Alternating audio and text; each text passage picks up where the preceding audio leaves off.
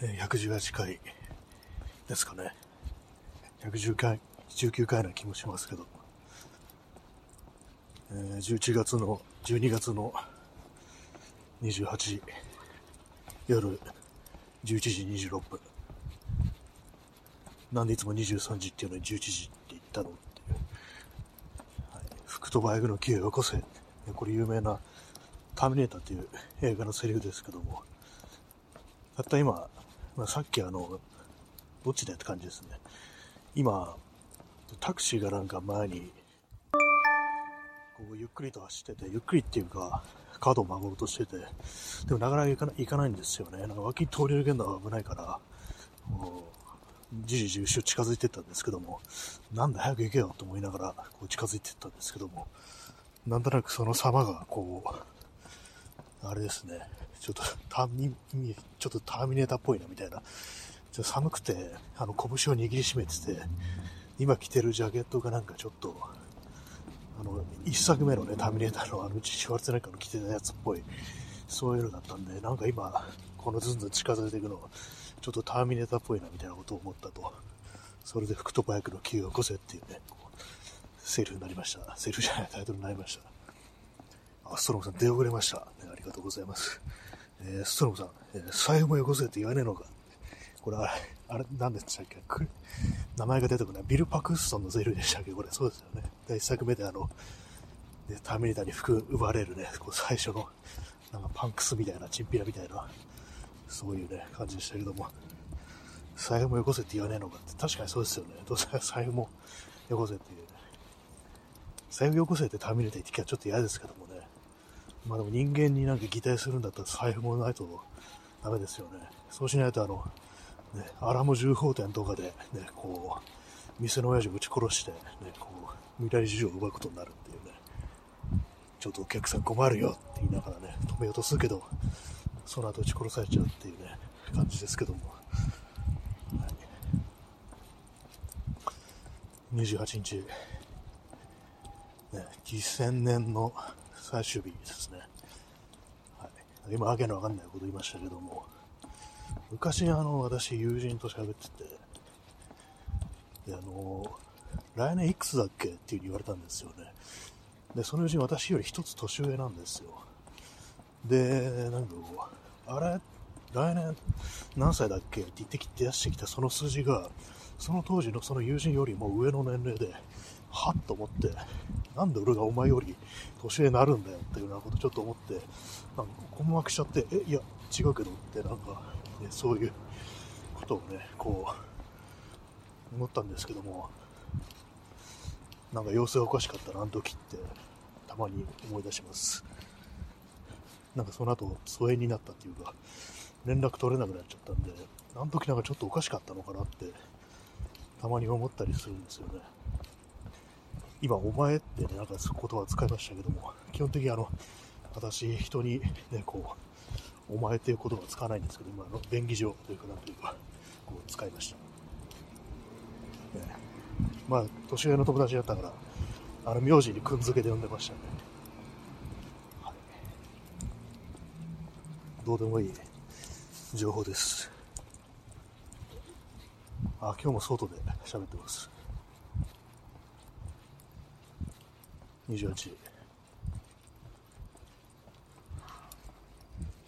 P さん、セロ君。ね、夏メロで食ってる、ね、こう、クソじじいがね、わけのわかんないこと言ってんじゃん、ぶち殺すぞ。なんかそんなこと言ってましたね。そこは言ってないか。そこは言ってないと思いますね。夏メロで食ってるまでしか言ってないですね。ぶち殺すぞまで言ってなかったと思うんですけども。なんか音楽評論家の人がなんか言ってましたけど、なんであんな怒ったのか未だになんかよくわかんないですけども、まあ、小沢健二そんな別に詳しくないですけども、なんかいろいろ詳しい人につい、ね、とっては、なんか思うとこあるんですかね。わかんないです。セロっていうバンドの曲もなんかこう、そんなには聞いたことないですけども、別にあの嫌な感じはしないですね、全然ね。ちゃんとちゃんと聞い聞いたりはしないですけど、お酒も別に嫌いじゃないですね、私は。まあ、むしろ後から知った、まあ、知ってはいたんですけど、別にそんないいともなかったんですけども、なんか年を重ねていって聞いてみたら、結構お酒っていいね、みたいなことを思ったりしましたね。ストロムさん、小沢選手、小沢選手の完全おじさんおじいさんの感じですね、選手ってつけるのは。昔の人は、年配の人はなんかあの、一呼びで選手ってつけてたっていうね。まあでもなんか嫌いではないですね。まあただなんか野球文化のあれなのかなって思うとなんかちょっと微妙ですけども、ね、呼び捨てとかにするなんかそういう選手っていうような感じで、なんかつける、ちょっと面白いのは割と好きですね。なんとか C っていうね、死をつけるっていう。これなんかあの、トキワ荘の漫画家の面々、ね、新漫画党の面々はこう、みんなお互いに死をつけ合ってたのかなって、あの、漫画の中だと死をつけてるんですよね。あの、愛しりそめしころにっていう、まあ読んだんですけども、あの中だとね、みんなお互いになんか、名字に死をつけて呼び合うっていう、ね、そんな感じでしたね。オタクがなんか死をね、呼び合う時につけるなんて言いますけども、あれが元ネタなのかなと思いますね。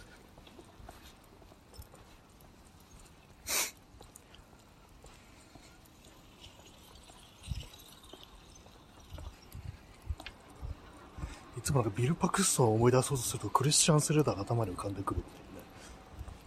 まあ、全く似てないこともないですけども、ね、名前の響きがだいぶ違いますよね。はい。そんな今日は木曜、明日金曜ですね。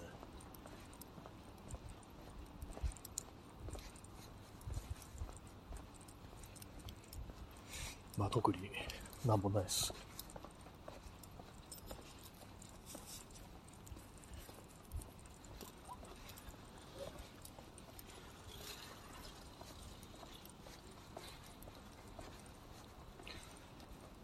あ、なんか草、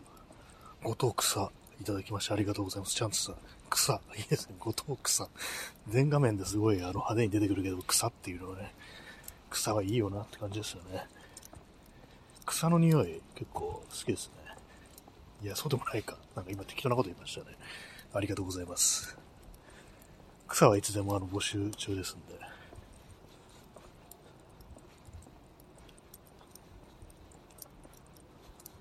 まあ、もうなんかあの、月末ですね。昨日、なんかあの LED のテープを使ったライトを作って、で、まあそれをどう設置するかってことをさっきまで考えてました。結構だるいですね。だるいというか、なんていうか、工夫が必要だなってなって、まあ、ただ単にね、上からね、こうぶら下げるだけだったら、ボルトでね、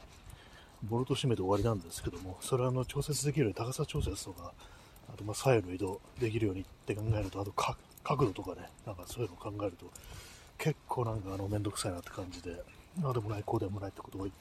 今さっきまで考えてて、まあ、なんとなくちょっとあの正解みたいなのが見えてきましたね。こういうギア台ばったり作ってると、最終的にどういう形になるのか、まあ、全然考えないでこうスタートしますから、なんか途中ですごい行き詰まったりするんですけども、で、まあ、こうしようっていうところに思いつくまでに、行き至るまでに、こう結構時間かかったりしてて、なんでかなと思うんですけど、やっぱなんかこれも、インプットの、ね、量なんですかね。なんかそういろんなものを見たりしてないとなかなか思いつかないっていうね、感じなんですかもしれないですね。えー、ストロムさん、草、実はゲイビデオ差別界隈発祥なのが何とも言えない時あります。あ、そうなんですね。あれ、WWW っていうのをなんか、あれをなんか草って呼ぶようになったんですね。まあ、笑いを意味する W。昔はなんかあの、インターネット黎明期は W、1文字で、まあ、笑いみたいな、笑いって意味だったらしいですね、なんか。それが、なんか並んでると、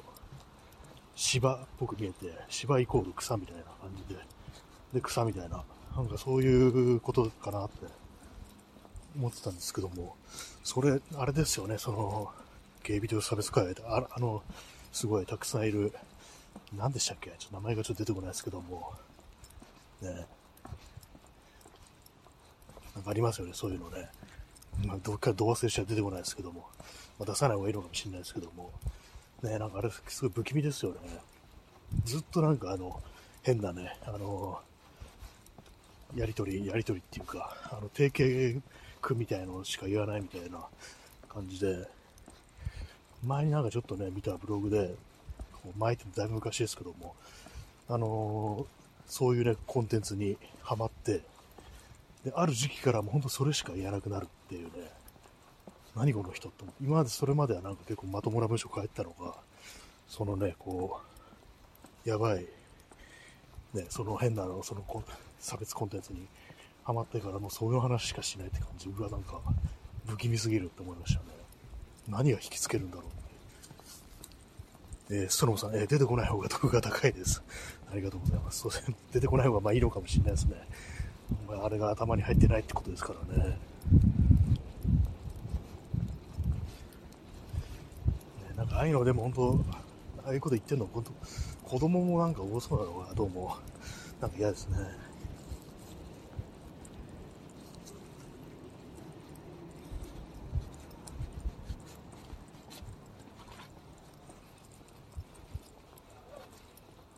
これなんかインターネットでなんか変なこと言ってんのとか、嫌なね、なんかそういうこと言ってんのって、こう、何かしらの機会でそういうのをこう、実際にどういう、ね、こう人たちが言ってるのかなと目にする機会があると結構子供だったりするっていうのがあったりして、えー、なんか印象に残ってるのは、あの、ビーガン、ね、アンチビーガンみたいな、ビーガンのデモに、あの、前行って、嫌がらせで肉食ってやろうぜみたいな、そういう集まりの写真っていうのがあって、それがなんかこうネットにこう上がったら、結構なんていうかもう中高生みたいな感じの子たちっていうね、なんか嫌だなって思いましたけども、ね、まあ大人もまあいるにはいましたけどもね、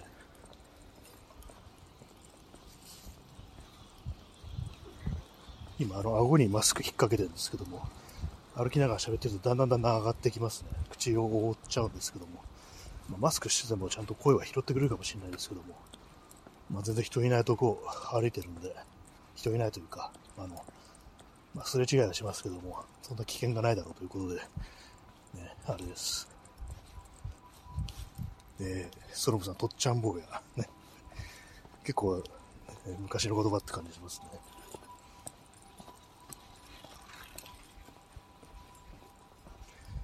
なんかあの、坊やみたいなとっちゃんなのか、とっちゃんみたいな坊やなのか、なんかどっちかわかんなくなりますよね。とっちゃんみたいな坊やっていう意味だったかな。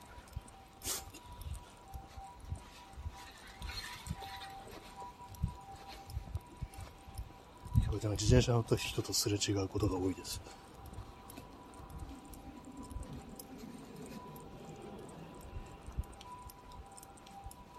あ、もう何もないですね、話すこと。何もないことはないと思うんですけども。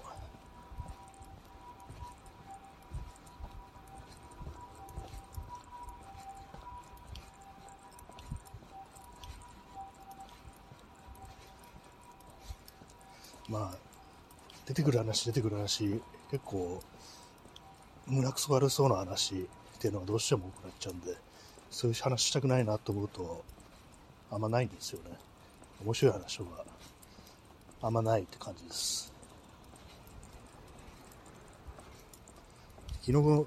本借りてきたって話しましたけれども、何借りてきたかというと、向田邦子です。向田邦子よく知らないんですけど、なんか脚本とか書いてる人ですよね。あと、まあ、エッセイとかが有名なのかな。なんか全然私、ね、こう、知らなくて、名前は知ってるんですけども、なんか向田邦子って聞くと、なぜか私は頭に思い浮かぶのが、杉村春子っていう女優。あの、小津安師匠の映画とかよく出てた人、なんかあの人が頭に思い浮かんで、別人だろって話なんですけども、なんかそういうイメージになってます。向田邦子の恋文っていう、なんかね、詩的な書簡みたいなんですけども、まあ、それこそ、あの、まあ、交際してた人とやり取りしてる手紙はなんか載ってるんですよ。これなんかあの、死後に妹さんが、こう、ね、あの遺品の中から発見して、それが出版されたってことらしいんですけども、なんとなくちょっと読んでみようかなと、別になんか、な特に、あれもないですけども、興味もないんで、興味もないのに読むとおかしいですけども、そんだけです。まあ、ちょろっと読みました。うんって感じってわかんないですけども、えー、ホテルに缶詰になって脚本書いてんだっていうね、よくそんな思いつくねって感じです。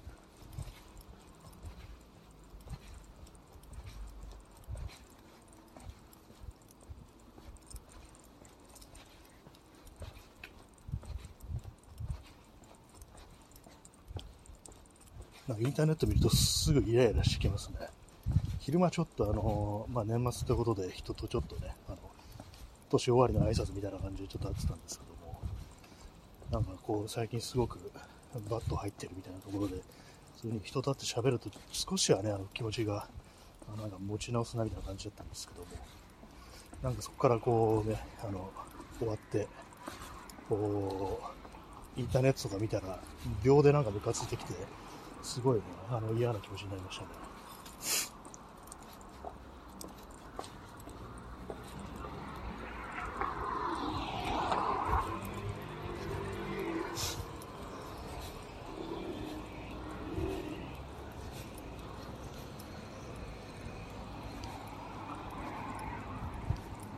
見ててイライラするだけのものにどんだけ触れてるんだって感じですけどもね。全然自分の心を守れてないですね。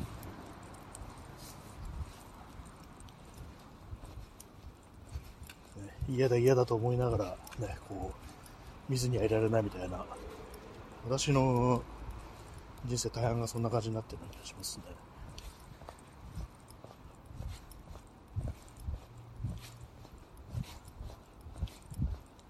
なんか、こう自分の楽しいこととか、ね、こう気分良くなることとか、そういうのに触れてることに対する、そういうことに、そういうのに触れることに対する罪悪感があるんでしょうね。なんか男らしくないっていう。胸くそ悪くなったり、ね、気分悪くなったり、なんか暴力的なものとか見たり、ね、しないし、しないと、ね、男じゃないみたいな、そういう感覚が多分あるんだと思います。正直なところね、そうだと思いますよ。いろんな人がそうなのかなと思います。まあこれ男性に限ってこう言いますけども、割と人のなんか発言とか行動がそういうのを感じたりすることがあって、なんかこういうこと言ってるけども、これはおそらおそらく、そういうなんかこう、男らしさだとか、まあこの社会における真っ当さみたいなものに対するコンプレックスが今発露しておるみたいなことを思ったりして、それも全然自分もやるんですけども、ね、なんかすごい呪いは深いなと思ったりすることがよくありますね。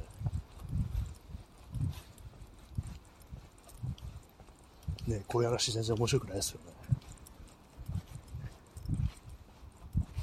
昨日放送終わった後、あれですね、えー、コーラ買いました。100円ローソンで、100円のコーラ。えー、ストロムさん、ウルトラバイオレスで遊ばなくクリアしたことにはならない。これ、ちょっと本当に身に覚えありますね、これね。これあの、ドゥームっていうあれですよね、こう、元祖、その、一人称視点のシューティングっていう、いわゆる FPS ってやつ。あれですよね。昔、92年とかですね、最初に出たの。それの最高難易度、ウルトラバイオレンスっていうね。これありますね。私は無理です。ウルトラバイオレンスはね、無理ですね。手加減無用。日本語訳だと手加減無用ってさ、あれさ、そこまでしかできないですね。この間そうやってたんですよ。その昔のじゃなくて今出てるやつ。最新作のなんかやたら難易度難しいの、マスターレベルっていうのやつで、何これ頭おかしいのかみたいなこと思いながらね、頑張ってたら結構クリアできたっていう感じでした。ただ、普通の難易度じゃないと無理ですからね、本当ウルトラバーレンスは絶対無理だなっていう。これやったらなんかあの白髪が増えるなと思ってやりません。ちょっとそこはさすがに男らしたコンプレックスのある私でもあれはちょっと無理だなっていうね、感じがするんでやめておきます。非常に分かりやすい例えですね。あの、すごい、私にしか通じないかもしれないですけども。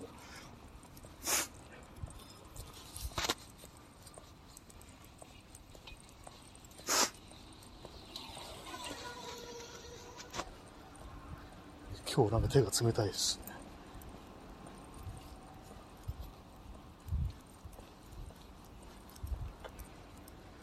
指の出てる手袋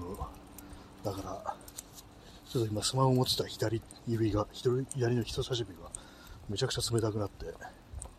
壊死しそうだなっていうね、凍傷になりそうだなみたいな感じです。なんかダイソーのインナーグローブがいいらしいですね。あの、パソコンとか、あの、キーボードを打つ作業をするときに部屋でね、らしいですよ。防寒に。かじかまないで済むらしいです。えストロムさん指先だけ置くとこらしい。そうですね、今ちょっと結構、凍傷になるのと結構男らしいですからね、そこまで我慢できたんだっていう感じで、そういう世界、こうありますよね。P さん、ダイナソーだけに、ね、なんかあの、ちょっと恐竜になっちゃってますけども、ダイソーですね。ダイソーのインナーグローブ、いいらしいです。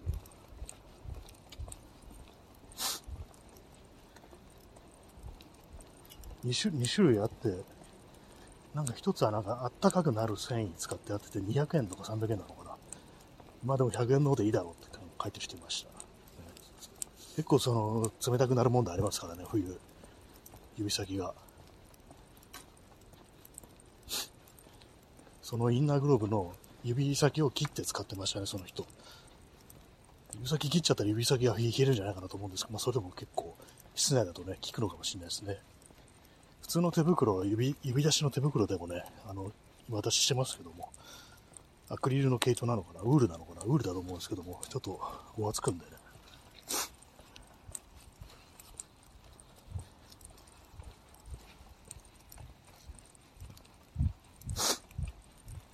出てきた時は結構寒かったですけども、やっぱ歩いてると温まりますね。指先は冷たいですけど。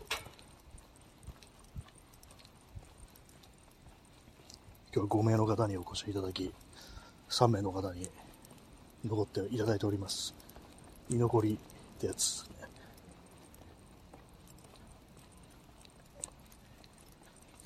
P さん、手の甲が温かいだけで血行が良くなるらしいので、あ、そうなんですね。あじゃあ結構意味あるんですね、じゃあ。USB でなんかあの温まるね、手袋とかありますけども、あれどうなんだろうって、末端までちゃんと暖かくなるのかなと思ったんですけども、そう考えると結構効きそうですね。ただのインナーグラブでもそんな大丈夫になるだったら、ね、こう、暖かくなる電熱線とか入ってるようなやつなら相当でしょうね。結構指先の冷え問題、部屋にいる時の、それは結構大きいですからね。まあでも今年はそんな寒いって思うことないんで、やっぱりどんどんどんどん暖かくなってるなと思います。去年とかもなんか電気毛布とかほとんど使わなかったような、私あの冬になるとね足元寒いんで、段ボール箱に電気毛布突っ込んだ中にさらに足を突っ込むってことをするんですけども、去年多分それあんまやんなかったですね。今年もまだやってないですからね。まだ我慢できるっていう。我慢っていうかそんなにあの寒いって思うことないですね。あちゃんとさん、コンポタカッコ缶ありがとうございます。いいですね、コンポーター。久しく飲んでないですけども、えあチャンスはこれで手を。ありがとうございます。これ温めるのになんかそれ買うときありましたね、そういえばね。こう久しくやってないですけども、うわ、寒いっつってなんかその手がかじかんでるのを、そう、あったかい缶飲料で温めるっていうね、なんか懐かしいような、そんな気がします。ね今高くなったから自販機でなんか買うってことが減りましたね。よっぽど緊急時っていう感じでね。あとはまあ100円の自動販売機とか、ね、見つけたりすると買ったりしますけどもね。ありがとうございます。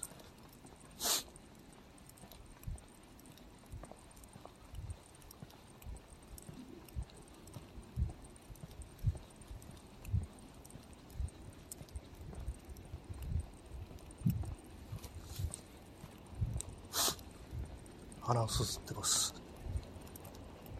今のところ体調を崩すっていうようなことはしてないんですけども、昨日というか今日の明け方というか、なんかね、急にあの、咳、咳込んでっていうか、なんかちょっと吐きそうになったのかな。なんか、ギャホギャホギャホって感じでこう起きちゃって、ね、何だったのかなって。まあ、前になんかちょっと逆流炎食道炎っぽかった、逆流性食道炎っぽかった時はなんか割とそういうことあったんですけども、なんか久々な、まあ、そんなになってるんだって、酒飲まなくなってからそういうことがなくなったんですけども、ね、今も酒飲んでないですけども、なんか昨日変なもの食べたのかなって。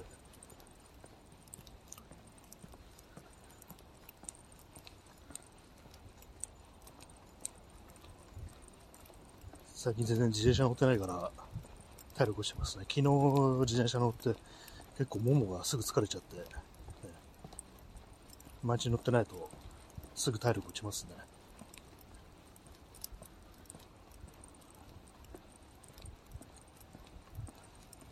まあ、痩せた方がいいはずです。ね、ここ数日はちょっとあの食べる量を抑えてる気がします。なんかいろいろああだこうだやってるから、ね、あのそんなそっちに集中してることも多いんで食べてないですね。食べてないわけじゃないですけども、ね、何言ってるかわかんないです。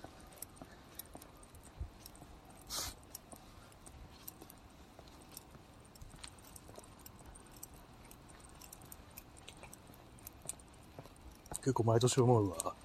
年末年始何かやりたいんだったら、1ヶ月ぐらい前から誘わないとちょっと難しいだろうなってことをね、毎年思ってて別に何もしないんですけども、ね、今ぐらいの時期から声かけると、もう全部埋まってますっていうね、そういう風になるってことをなんか毎年やってるような気がします。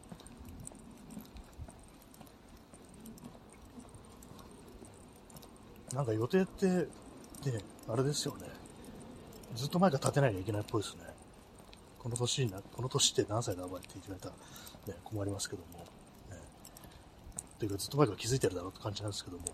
なんか私ずっと前から予定を立てると結構苦手で、なんか当日になって急になんか今日空いてないみたいな、そういうことを言いがちなタイプなんですけども、そんなん通じるかよっていうね、話ですよ、と。ね。夏まで食ってるじじいがよってね、いい加減しろ、ぶち殺すぞってね、感じですよね。そこまで言ってないか。何言ってたんでしたっけね。夏まで食ってるまで言ってましたって、今今日です。あの話題が今ループしてるんですけども、ね。今日、今まで喋ってきたこともう一回全部言おうかななんて思いましたけど、忘れちゃいました。はいまあなん、セロはそんなあの聞いてないんでよくわかんないです。ってことはさっき言ったけど、ってね。はい、話すことないからこうループさせるっていうのは良くないあれですね。今何の話したかも全部忘れちゃいましたね。そう予定早めに立てないといけないっていうことなんですけども、なんか抵抗あるんですよね。わかんないしっていう。ね。そんな先のことがわからないって、なんか結構有名な映画のセリフがあったような気がするんですけども、なんだろう、カサブランカかな。まあ、その映画見たことないですけどもね。ガタカっていう映画で、あの、主人公のイーサン・ホークが、ね、もう一人のあの、ジュードローに、俺がいなくなったらお前どうするっていう風に聞いたら、ね、まあなんかはぐらかされてて、いや、俺は真剣に聞いてるんだ。お前一体どうする気なんだって言ったら、その時二人がなんかレストランみたいなところでお酒飲んでるんですけども、それに対して似合って笑って、これを飲むって言って、なんかその、結構デカめのグラスに入ったお酒をね、ぐいっと飲み干すってシーンがありましたね。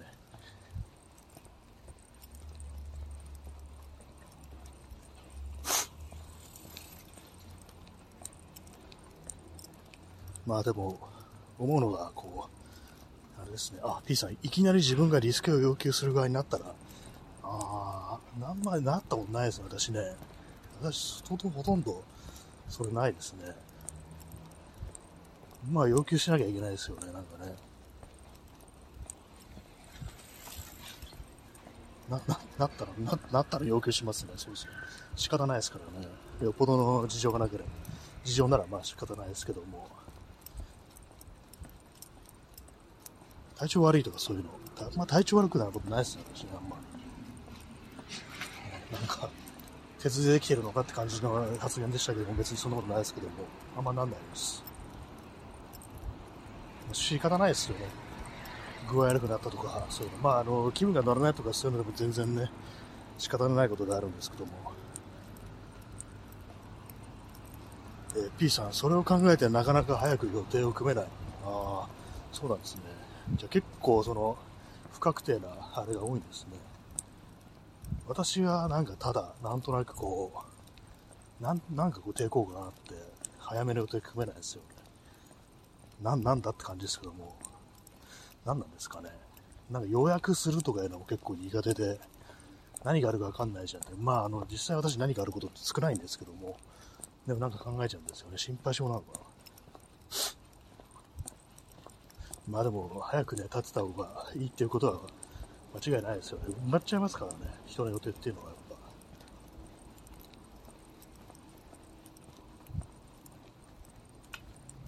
まあでもなんか最近結構、人のこと誘わなくなりましたね。なんか、なんかみんな本当は来たくないんじゃないかなみたいなね。なんかそういうこと考えちゃうんです、最近。とかこんなこと言っても仕方ないんですけども、むしろマイナスの作用があるんですけども、ね、あ、今日終わりだもん。